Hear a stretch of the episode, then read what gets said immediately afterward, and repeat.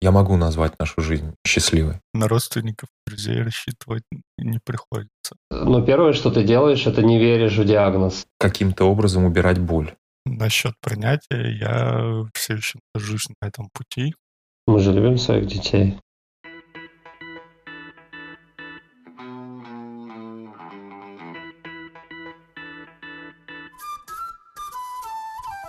Привет, друзья! Меня зовут Катя, и это подкаст Вася in Space. Подкаст о родительстве в непростых условиях. Меня зовут Миша, мы родители троих детей, старшая дочь Женя, младшая Тоня и у нашего среднего сына Василия расстройство аутистического спектра. Где бы вы сейчас ни находились, на кухне или в машине, в холле коррекционного центра, школы или больничного отделения, а может быть вы чилите в ванной после полного забот дня, добро пожаловать, устраивайтесь поудобнее. И не забудьте наушники, не все темы, которые мы будем обсуждать, подходят для ушей ваших крошек.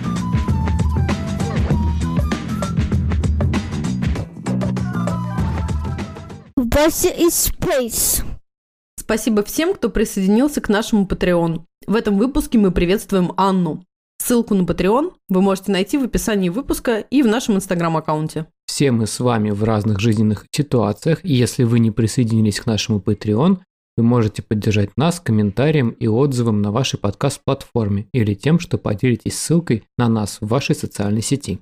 У нас сегодня не совсем обычный выпуск. Мы сделали для вас небольшую компиляцию из интервью пап, которые делятся своим опытом особого родительства. Готовя этот выпуск, мы разослали нашим героям следующий вопрос. Расскажи про себя. Как тебя зовут, сколько лет, где ты живешь, чем занимаешься? Сколько у тебя детей, расскажи про них. Как ты узнал об особенностях развития, что было самое сложное, страшное, волнительное в принятии ситуации? Что поддержало и кто поддержал, и в чем ты нашел опору? В чем самая большая радость быть отцом? Если бы ты мог преподать один самый важный урок своему ребенку, чему бы ты его научил? Что бы ты пожелала родителям и в частности отцам, в самом начале их пути. Так вот, на эти вопросы ответили не все отцы, которым мы отсылали предложение поучаствовать, и мы получали отказы по совершенно разным причинам. И мы хотим поблагодарить всех, кто нашел возможность уделить время и внимание нашему небольшому интервью. Конечно, особо ценным нам кажутся эти истории, потому что их герои не побоялись говорить на такую откровенную тему. Спасибо вам, Евгений, Александр и Анатолий. Окей. Я подумал, что буду солидарен с нашими героями и поучаствую, ответив на те же самые вопросы тоже. На самом деле это дается легче, а потому что я записываю это последним. Но мы бы хотели, чтобы у вас создалось ощущение, что мы говорим это одновременно. И может быть, что мы встретились где-нибудь в пригородном боулинге за бокалом темного. Окей. Меня зовут Михаил, мне 36 лет, я с женой Катей воспитываю троих детей дочь Женю, сына Василия и дочку Тоню. Я работаю в пригороде Вашингтона в Александрии поведенческим аналитиком в службе ранней помощи. То есть я работаю с детьми с расстройством аутистического спектра. Про принятие. Сам диагноз я принял хорошо. Мы как-то очень плавно соскользнули в это понимание, и не было никакого момента, когда я вдруг понял, что что-то не так, это понимание приходило постепенно. Но самым трудным было скорее какая-то борьба с собой и работа с собой. Я бы так это назвал. То есть труднее всего было ощущать собственное бессилие и невозможность помочь. Было трудно справиться с тем, что не можешь дать больше. То есть вот эта вот норма, где ты делаешь достаточно или ты делаешь недостаточно, слишком мало, она слишком размыта, а, и поэтому очень легко попасть вот в эту ловушку, когда все время себя винишь за то, что не делаешь достаточно. И еще очень сильно эмоционально переживал от того, что первые года полтора вот после понимания того, что что-то не так, то, что нужно работать, я очень часто срывался эмоционально, то есть я мог быть не сдержан, когда я ожидал от ребенка другого поведения. И после этого наступало вот это понимание того, что надо было себя вести иначе. И, в общем, вот это вот постоянные круги, которые ты наматываешь, сначала раздражаясь, потом виня себя за это, потом опять раздражаясь. Вот это было самое сложное. Не, не принятие ситуации, а скорее а, работа над собой и попытка изменить свое собственное поведение. Что поддержало?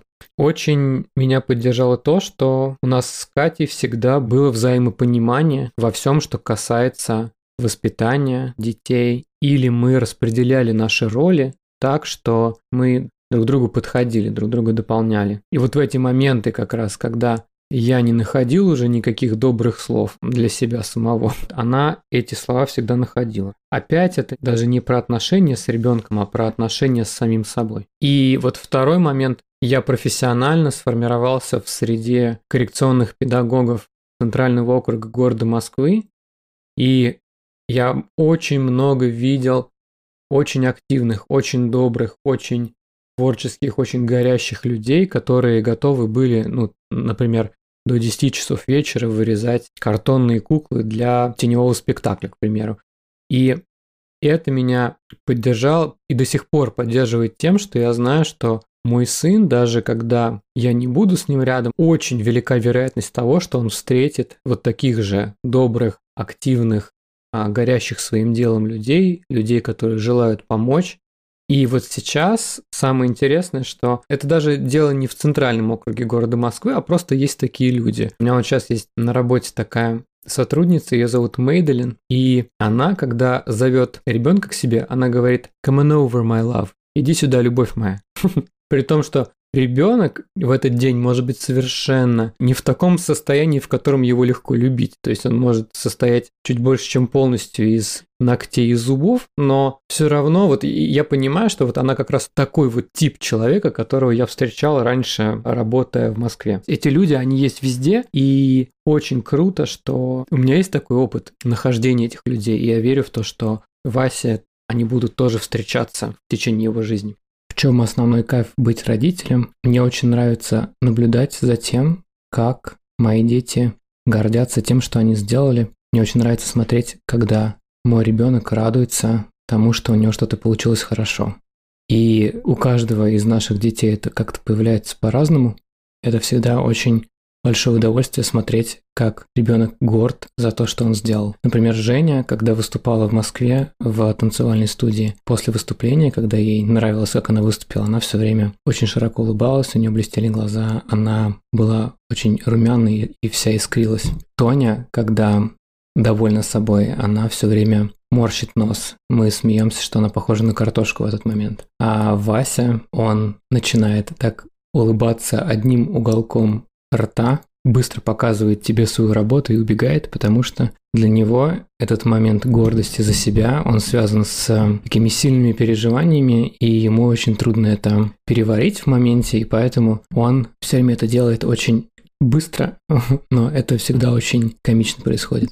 Если бы можно было научить чему-то своего ребенка, каким-то волшебным образом передать ему эти знания или эти ощущения вложить в его голову, я бы научил его. Первое – это медленно, но верно бороться со своими страхами и стараться пробовать то, чего боишься. Это касается попыток ходить по новым маршрутам, пробовать новую еду, решаться на те занятия, которые ты никогда раньше себе не позволял, быть смелым в том, чтобы заводить разговор с незнакомым человеком, не бояться выступать перед классом. Это, наверное, такой очень сложный навык, который не так просто тренируется, но а, мне кажется, что переступать через свой страх – это очень важно для того, чтобы расширять тот круг возможностей, который у тебя есть, чтобы новые люди могли тебя научить новому, чтобы новые обстоятельства, в которых ты оказываешься, имели возможность дать тебе новый опыт, чтобы быть открытым тому миллиону разных возможностей, которые предоставляет тебе мир каждый момент. А вторая мысль про то, что в мире есть много всего интересного. И нужно обязательно стараться все попробовать. В мире есть любовь и отношения. В мире есть путешествия. В мире есть музыка, книги, фильмы. В мире есть театр. В мире есть палеонтология и робототехника. Точно, робототехника.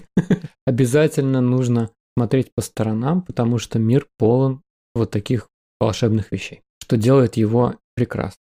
Мне кажется, что очень, очень, очень важно ставить цели, которые легко достигать, потому что если вы чувствуете, что в отношениях с ребенком вы в постоянном напряжении, в, в конфликте с собой, в конфликте с ним, то, скорее всего, вот эти ожидания, которые есть по поводу отношений, они неадекватны. И нужно постараться работать с теми ожиданиями, которые у вас есть от ребенка и ставить очень маленькие цели, которые легко достигать. Не требовать не от себя очень многого, чтобы можно было себя за что-то похвалить, не требовать от ребенка слишком многого, чтобы ситуаций, в которых вы можете похвалить его, было гораздо больше. И как раз вот это понимание, оно пришло ко мне позже, и вот когда я стал более скромным в своих ожиданиях, стал более четко формулировать то, чего я бы хотел от отношений, гораздо меньше конфликтов стало происходить. И наши отношения в целом очень сильно улучшились. И вот места для радости в нашей жизни стало больше. Ребята, привет! Меня зовут Евгений Ерохин, мне 44 года. Я занимаюсь татуировкой. До этого 20 лет занимался графическим дизайном. По образованию художник-мультипликатор. Живу в городе Москва. А еще я отец троих детей. Василиса 7 лет, Анфиса 17 лет и Эмилия, которая умерла в 14 лет. Собственно, с моей женой на данный момент бывшей Юлей мы воспитывали, воспитывали, мы жили с ребенком по имени Эмилия. Я даже не помню сейчас уже диагнозов точно, но у нее была умственная отсталость, синдром ЦП, она очень плохо ходила, а, не разговаривала. А, в общем, это был наш особенный ребенок. Мне достаточно сложно просто отвечать на вопросы не в формате живого диалога и беседы, но я попробую это сделать. На самом деле была проблемная беременность у нас еще, но тогда еще не было каких-то, каких-либо диагнозов. Диагнозы начались примерно в год, когда мы начали осознавать, что ребенок наш отстает и развивается не совсем так, как обычные дети это делают. И дальше, ну, первое, что ты делаешь, это не веришь в диагноз. Ты не веришь ему, это как так, это ошибка и так далее. А потом, ну, в моем случае, я воспринимал это уже как данность, как природное явление. Но вот прошел шторм, ты ничего не можешь с этим сделать. Ты просто работаешь с его последствиями. То есть это ситуация, над которой ты не властен и ты действуешь просто по обстоятельствам. Я думаю, что, возможно, это основное, да, что может помочь. Ну, ребята, тут уже ничего не поделаешь. Ты просто имеешь, что имеешь, и вывозишь как можешь. Я думаю, что мы друг для друга были поддержкой. И просто какой-то наш, видимо, ну, Юлин в первую очередь, природный оптимизм и энергия были поддержкой друг для друга, и мы вместе заботились об Эмилии. И я думаю, что ну, ребенок в любви, если растет, то вот она и поддержка. Мы же любим своих детей. Ну и, наверное, мне в этом плане было немножко полегче, потому что я имел возможность, так сказать, сбежать на работу. У Юли такого не было. Я бы хотел научить своего ребенка тому, чему я сам не очень обучен. Это умение позитивно смотреть на жизнь и умение э, смотреть на жизнь как э, на дорогу возможностей. Да? Умение поменьше заморачиваться от различных неурядиц, умению проще смотреть на жизнь. Наверное, вот это основное, чему бы я хотел научить своего ребенка. В первую очередь, чего бы я не хотел говорить вам, это держитесь. Потому что что вам еще остается делать? Я бы хотел вам сказать, не ругайте себя. Не ругайте себя за то, что это произошло. Не ругайте себя за то, что у вас такой ребенок. Не ругайте себя, если вам кажется, что вы мало даете или не додаете ребенку внимания. Пожалуйста, не ругайте себя и пытайтесь находить радости в каких-то мелочах. Хороший ужин приготовить, это тоже очень здорово. Какое-нибудь хобби, фильм посмотреть, это тоже очень хорошо. И да, не ругайте себя. Это основное. Привет, меня зовут Александр, мне 35 лет, я живу в городе Новосибирск. Я отец Оскара, которому 8 лет. С женой мы воспитываем сына с расстройством аутистического спектра.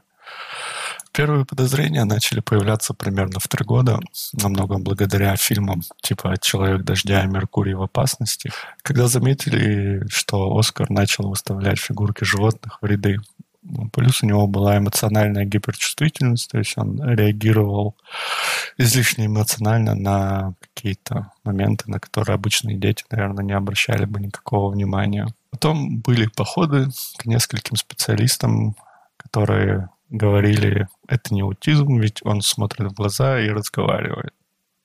В конце концов, благодаря интернету нашли доктора, который занимался конкретно аутизмом, и он поставил и, можно сказать, подтвердил наши подозрения на счет этого. После постановки диагноза у меня не было какого-то страха или волнения. Наверное, потому что в возрасте 3-4 лет я не видел особой разницы в поведении между ним и моей племянницей, которая на тот момент была того же возраста, да, и вообще по сравнению с остальными детьми того же возраста он вел себя, ну, по моему мнению, примерно так же. Насчет принятия я все еще нахожусь на этом пути, ну, потому что в моем видении это инородная болезнь, которую нужно победить и искоренить, а не часть моего сына, какая-то его просто особенность.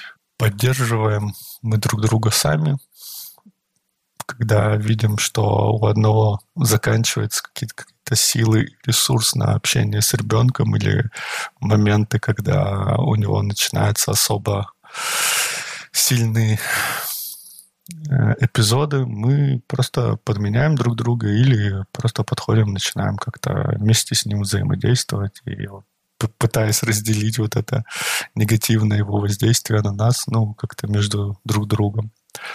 С опорой точно так же как-то опираемся и рассчитываем только друг на друга, потому что на родственников и друзей рассчитывать не приходится. Самый важный урок Наверное, хотелось бы все-таки научить его каким-то вот этим обычным повседневным вещам, которые людям, скажем, нейротипичным э, даются легко и просто, а Оскару и нам приходится над ними долго и упорно работать. И, наверное, еще чтобы эти уроки э, запоминались на совсем, потому что иногда происходят откаты и приходится какие-то моменты, про которые ты думал, что все уже вот мы закончили это, мы умеем и двигаемся дальше, но бывает, что приходится начинать сначала и учить этому всему по новой. Отцам детей с особенностями хотелось бы пожелать, э, наверное, прежде всего терпения и побольше, потому что мне кажется, в этом деле это самое важное самое необходимое.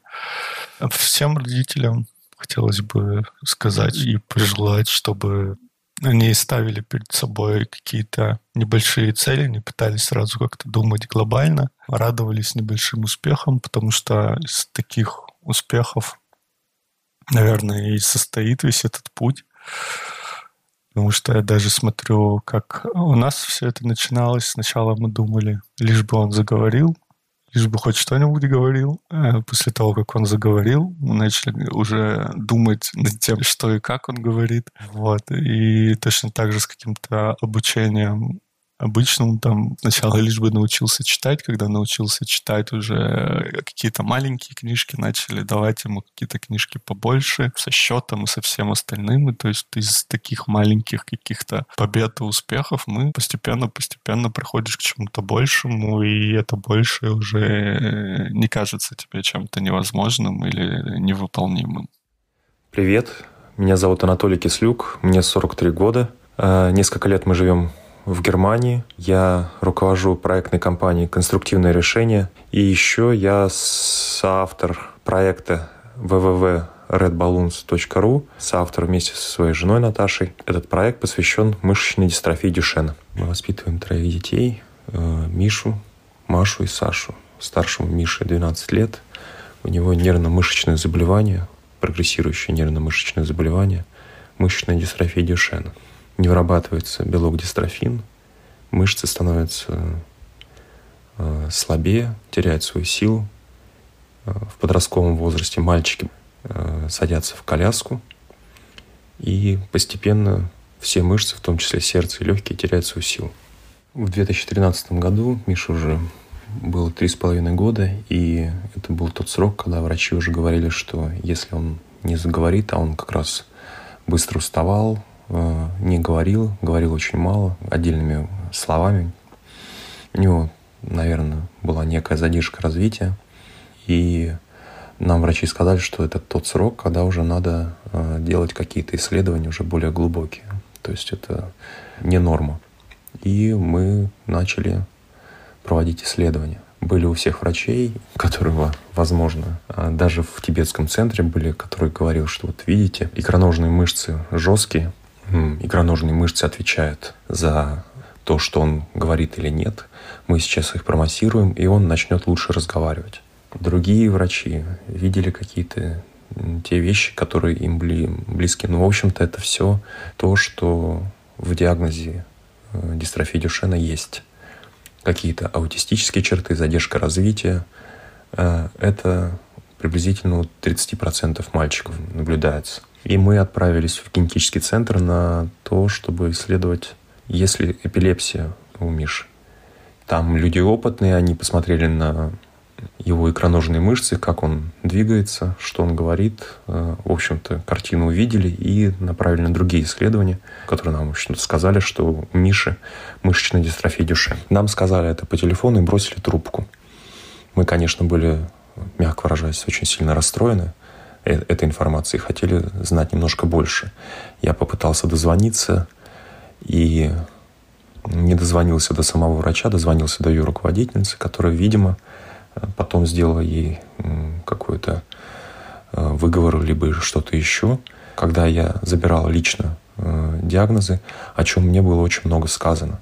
Сказано в процентном отношении было, что у вашего ребенка э, мышечная дистрофия Дюшена. Об этом был разговор в течение, наверное, 10% времени. И 90% времени, какой я негодяй, что я дозвонился до ее руководительницы, и э, она получила какой-то выговор или что-то еще. Этика врачей вообще очень странная вещь. Одна из э, таких ужасных вещей, с которыми мы столкнулись в самом начале. Например, когда мы получали инвалидность, нам сказали, о, до 18 лет получили инвалидность, повезло. Да, я понимаю, что некоторым инвалидам очевидным инвалидам приходится доказывать свою инвалидность ежегодно, но говорить о том, что повезло, это, конечно, достаточно странно человеку, у которого сын с э, прогрессирующим заболеванием. В доступе вообще отсутствовала информация, и э, картинки в Википедии были середины 20 века, ничего мы найти особенно не могли, и поэтому, в общем-то, в самых худших, самых черных красках думали о том, как будет проходить э, течение этого заболевания. Стало очень чрезвычайно жалко просто Мишу. Я часто плакал, если честно. Э, было очень страшно.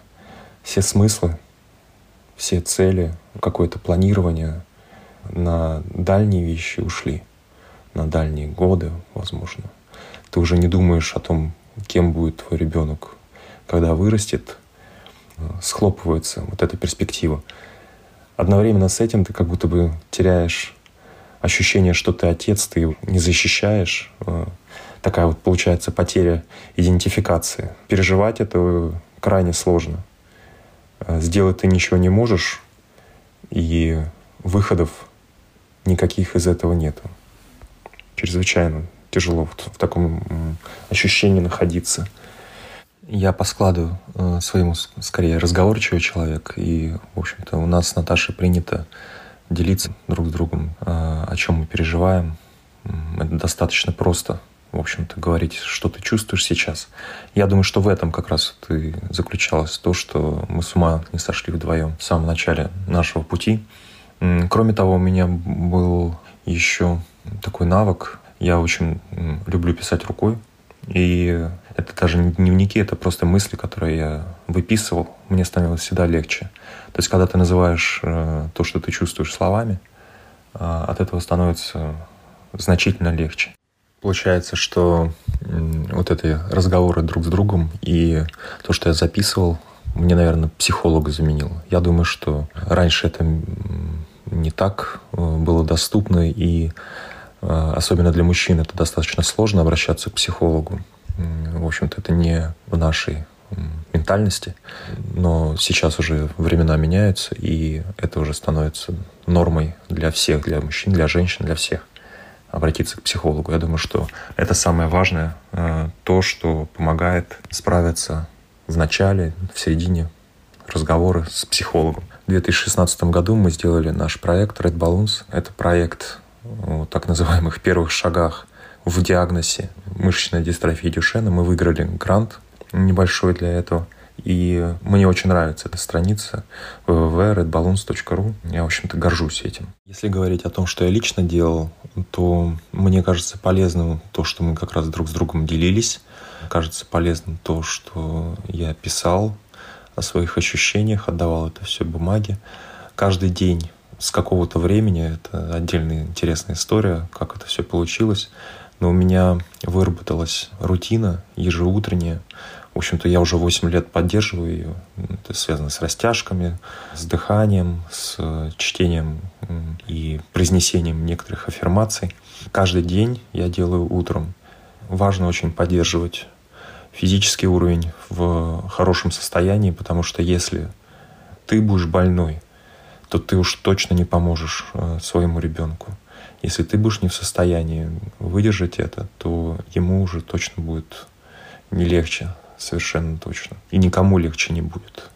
В общем, вот эту вот ответственность надо нести и Например, я очень много сейчас э, занимаюсь бегом. Я бегаю. Активнее бегать я начал как раз после получения информации о диагнозе. Если говорить о, об ответственности, еще очень важно осознавать, что ты ее, эту ответственность несешь. У тебя есть еще двое детей, у тебя есть жена, у тебя есть родители, и ты несешь перед ними ответственность в общем-то, за свое существование в том числе. И они ни в чем не виноваты. Никто вообще не виноват. Это самая главная вещь, которая должна, наверное, поддерживать, что в данной ситуации никто не виноват. Виновных искать и их наказывать ни в коем случае нельзя. То есть надо все свои действия проверять на эту простую вещь. Не наказываешь ли ты кого-либо, себя, близких, самого своего сына. Если ты что-то делаешь больше, меньше, что-то не делаешь. Например, есть ли смысл мы в свое время отказались от э, туторов. Это такие э, пластиковые штуки, сейчас они из разных материалов делаются, которых надо укладывать на ночь ребенка. Они поддерживают суставы, в общем, это целая медицинская история. Мы от этих вещей отказались, потому что положили на весы. Ну вот он будет, допустим, это еще не доказано, возможно, больше ходить в течение двух месяцев или трех месяцев, может быть, даже год. Но за эти, за эти 8-9 лет он будет каждый день, каждую ночь он будет мучиться. Для него это просто неприемлемо. Там сказываются вот эти аутистические черты. В чем-то находиться дополнительно, что его беспокоит. И вот будем ли мы его заставлять это носить? А мы сделали выбор, что нет, мы не будем это делать.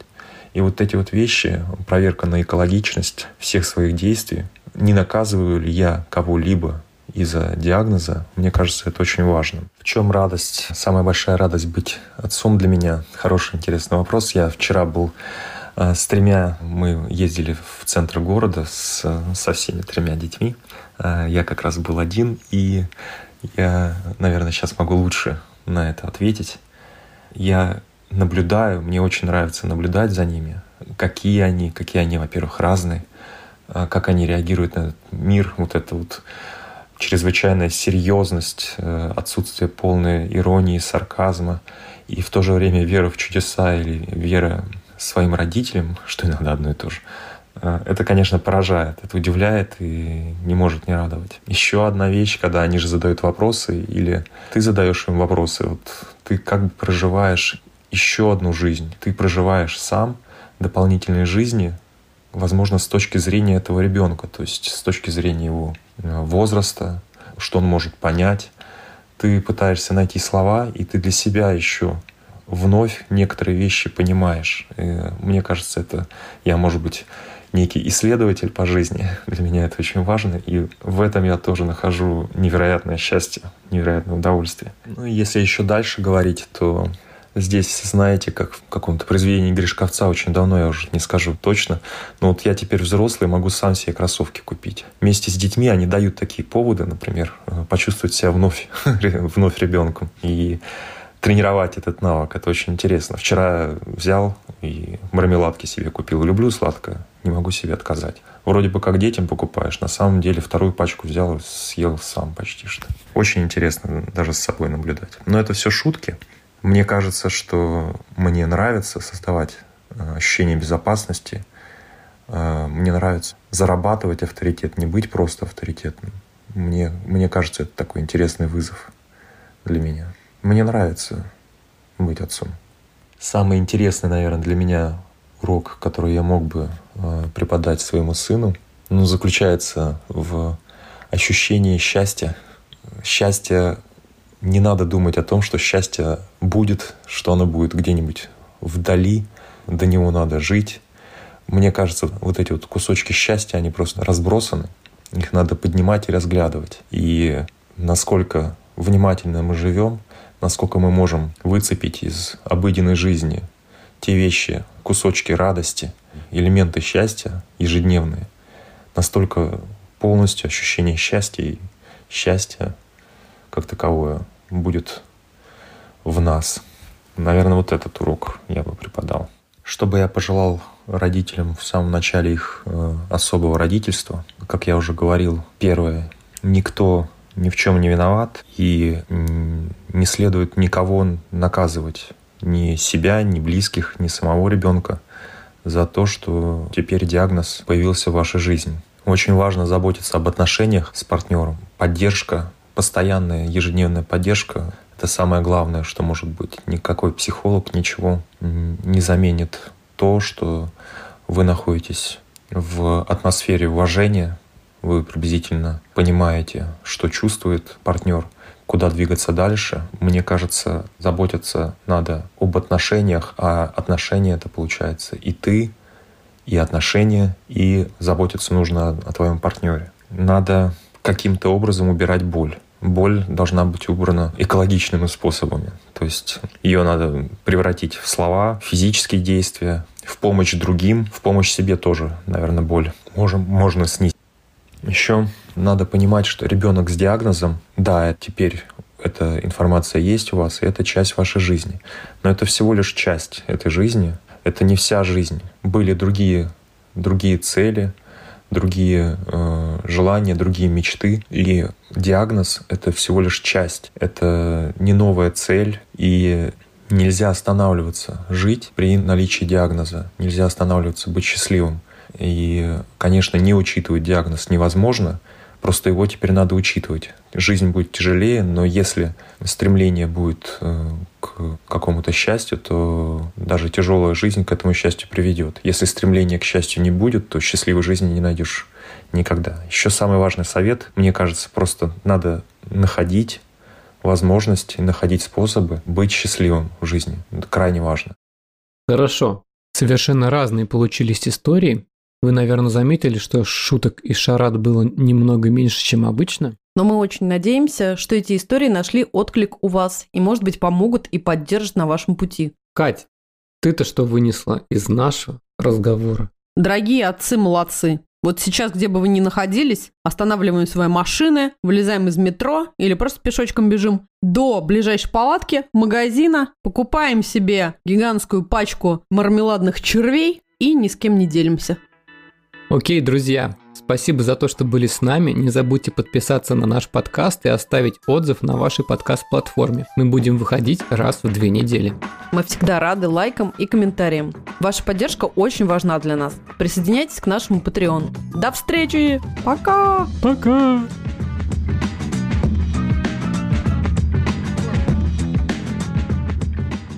Let's eat space. Не забудьте подписаться на наш подкаст и отправить... И отправить денег. Отправить что-нибудь. Окей. Хозяюшка не может справиться. Как микрофон У подкрутить, меня не все знаю. стояло хорошо, ты все разломал. И вот так не делал, такая...